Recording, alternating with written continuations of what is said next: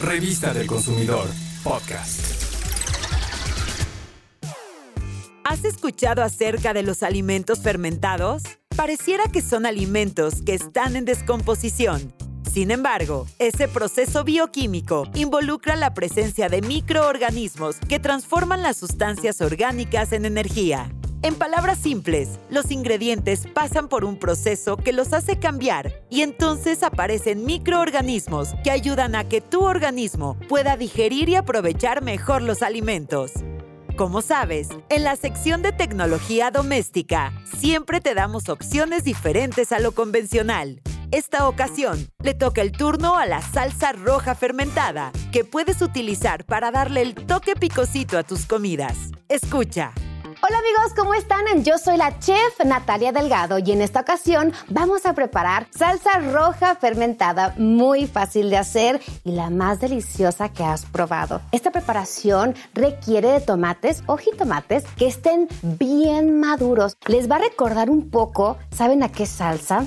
A la salsa de las tortas ahogadas. Y en esa salsa me inspiré para estos sabores. Voy a empezar a procesar. Lo voy a reservar en un tazón para poder continuar licuando. Y aquí ya vamos a agregar los sabores que te van a enamorar. Vamos a agregar dos dientes de ajo, media cebolla, muy importante la cantidad de sal, son 30 gramos. Gracias a esta cantidad de sal con la proporción de los tomates, que es un kilo y medio, vamos a lograr la fermentación sin problema una cucharada de comino, una cucharadita de orégano seco, 15 chiles de árbol secos hidratados, un pedacito de jengibre que son aproximadamente 10 gramos y un clavo de olor. Voy a empezar a procesar. Tenemos aquí la salsa y la vamos a mezclar. La podemos mezclar con un cucharón de acero inoxidable o de plástico. Vamos a poner un embudo para que sea más sencillo en un frasco que así la salsa pues ya está deliciosa, pero créeme, si le das tres días se va a fermentar, los sabores se van a intensificar y bueno, en tu casa van a decir dónde la compraste. La vamos a dejar fermentar a temperatura ambiente, de preferencia un lugar fresco de tu casa y que esté oscuro. Así estos tres días la salsa va a estar fermentándose y poniéndose más buena cada día. Al cabo de los tres días que dejaste fermentar la salsa, es momento de utilizarla y guardar el resto en el refrigerador para poder conservarla sin problema alguno. Escucha las recomendaciones de la chef y de paso, la receta de unos sopecitos que preparó para degustar la salsa.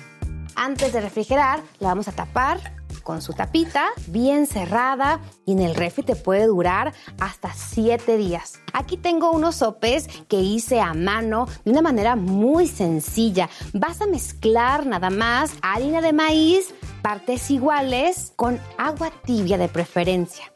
La amasas y vas a cocinar tus sopecitos en un comal a fuego medio alto por ambos lados y después los vas a pellizcar.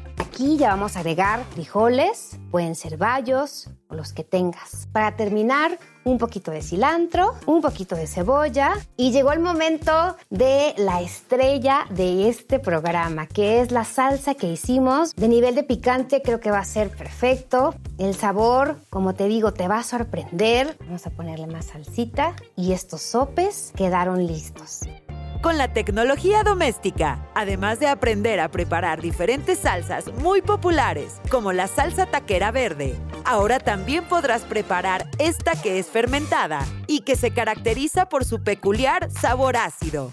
Anímate a probarla y si te gusta, compártela con tus amigos y familiares.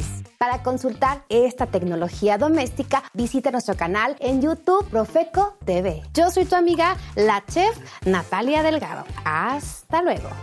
Nos escuchamos en una próxima tecnología doméstica. Revista del Consumidor, podcast.